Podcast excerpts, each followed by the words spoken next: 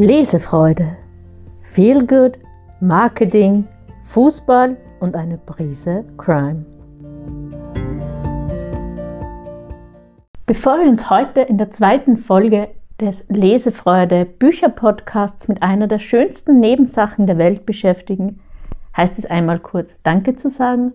Danke für euer tolles Feedback nach der ersten Folge des Lesefreude Podcasts. Danke für die vielen Tipps und Tricks.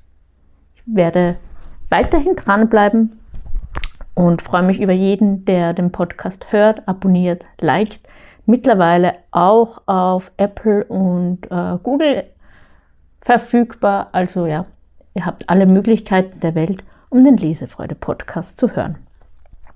Ja, und heute geht es um eine der schönsten Nebensachen der Welt, nämlich den Fußball. Und da ich weiß, dass nicht alle immer so gerne lesen und sich trotzdem für Bücher interessieren, habe ich heute ein paar Bücher, die auch Spaß machen, ohne dass man sie wirklich liest. Also Bücher, die man einfach durchblättert, immer wieder zur Hand nehmen kann und dabei riesen Spaß hat. Und es geht um Fußball.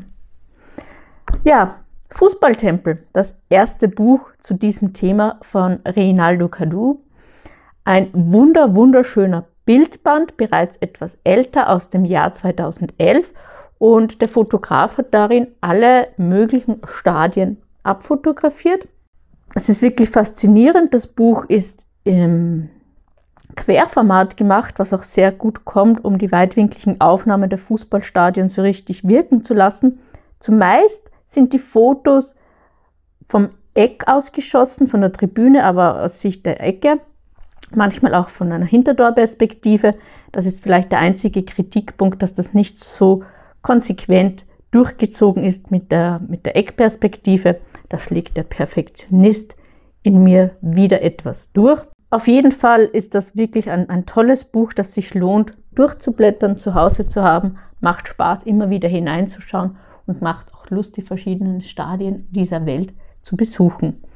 Einige fehlen natürlich, aber das ist ja wie immer Geschmackssache.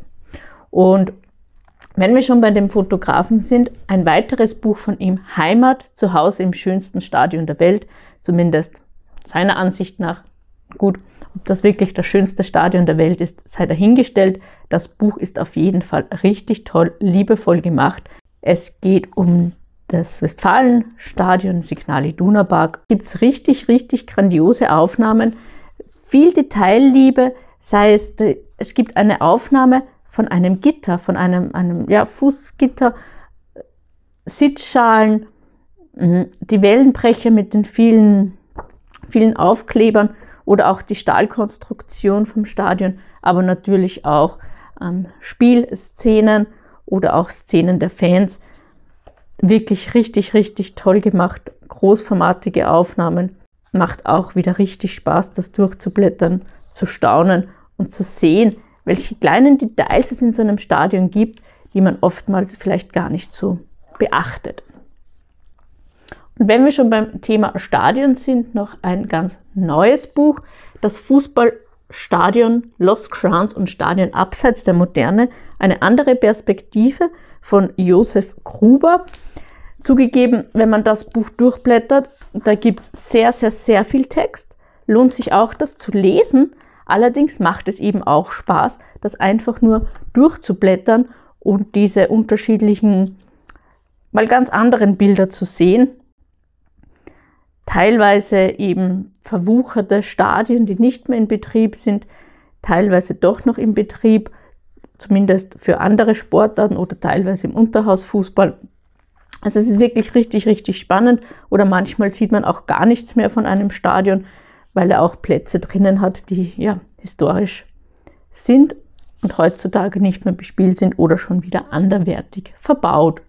Einmal kommen wir noch zurück zu Rinaldo Kudu. Ihr seht schon, der Fotograf hat es mir angetan, denn er macht richtig, richtig klasse Fotos, ist aber auch ein hervorragender Herausgeber, wenn es um Fußballfotos geht.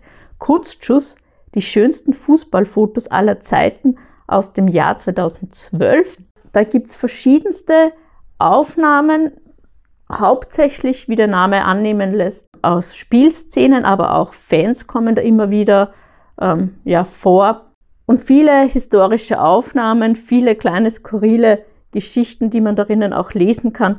Lesen muss man hier wahrlich nicht viel, denn die Bilder werden mit einem kurzen Bilduntertext mit zwei, drei Sätzen kurz beschrieben. Also ja, man erfährt zwar einiges, wenn man den Text dazu liest, aber auch zum Durchblättern macht das Buch richtig, richtig Spaß. Kommen wir nach Österreich. Grün-Weiß sind unsere Farben, die Trikots des SK Rapid von Julian Schnips. Ein Buch, das auch viel Text hat, aber eben auch wieder viel Spaß macht, wenn man das einfach so durchblättert. Das Buch beschäftigt sich mit den Trikots von Rapid Wien. Viele, viele Aufnahmen werden gleich zwei Herzen in mir angesprochen. Einerseits Fußball und andererseits aus Marketingperspektive finde ich das richtig, richtig spannend, wie sich das Sponsoring so entwickelt hat, wie sich das auf den Trikots niedergeschlagen hat. So erfährt man hier zum Beispiel das erste Trikotsponsoring beim SK Rapid Wien gab es im Jahre 1970. Genauer gesagt, am 21. März wurde das erste Trikot mit Rapid-Sponsor getragen und das war ein Logo der Raiffeisenbank. Seitdem gibt es viele, viele weitere Sponsoren, manchmal größer, manchmal kleiner. Zum Leidwesen der Fans meistens eher größer. Ja, eine sehr schöne Zusammenstellung dieser verschiedensten Trikots kann ich euch nur empfehlen. Kommen wir zu einem ganz besonderen Highlight.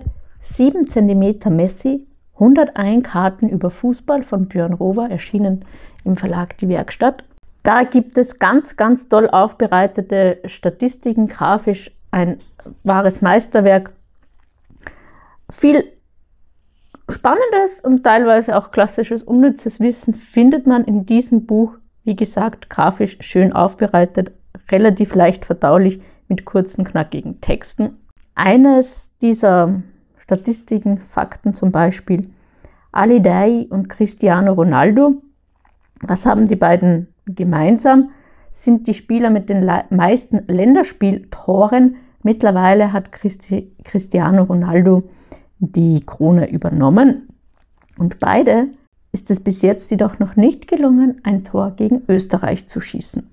Hm, besonders gut gefällt mir an dem Buch 7 cm Messi, dass auch viele Fakten rund um Frauenfußball dabei sind oder auch sehr, sehr viele spannende Vergleiche und da wird ohne mit dem Zeigefinger klar, wo auch das Problem liegt. Und eine sehr spannende Statistik ist auf Seite 132 zu finden. Da geht es darum, wie viele Bundesligisten ein Männerteam haben. Also wie viele Bundesligisten der Frauen auch ein Männerteam haben. Das ist sehr, sehr spannend anzusehen und das sieht man auch, dass bei den meisten erfolgreichen Bundesligistinnen die Männermannschaften gar nicht so erfolgreich sind und viele, vielen Ligen und dabei spielen. Nicht bei allen, aber doch bei einigen. Sehr, sehr spannend.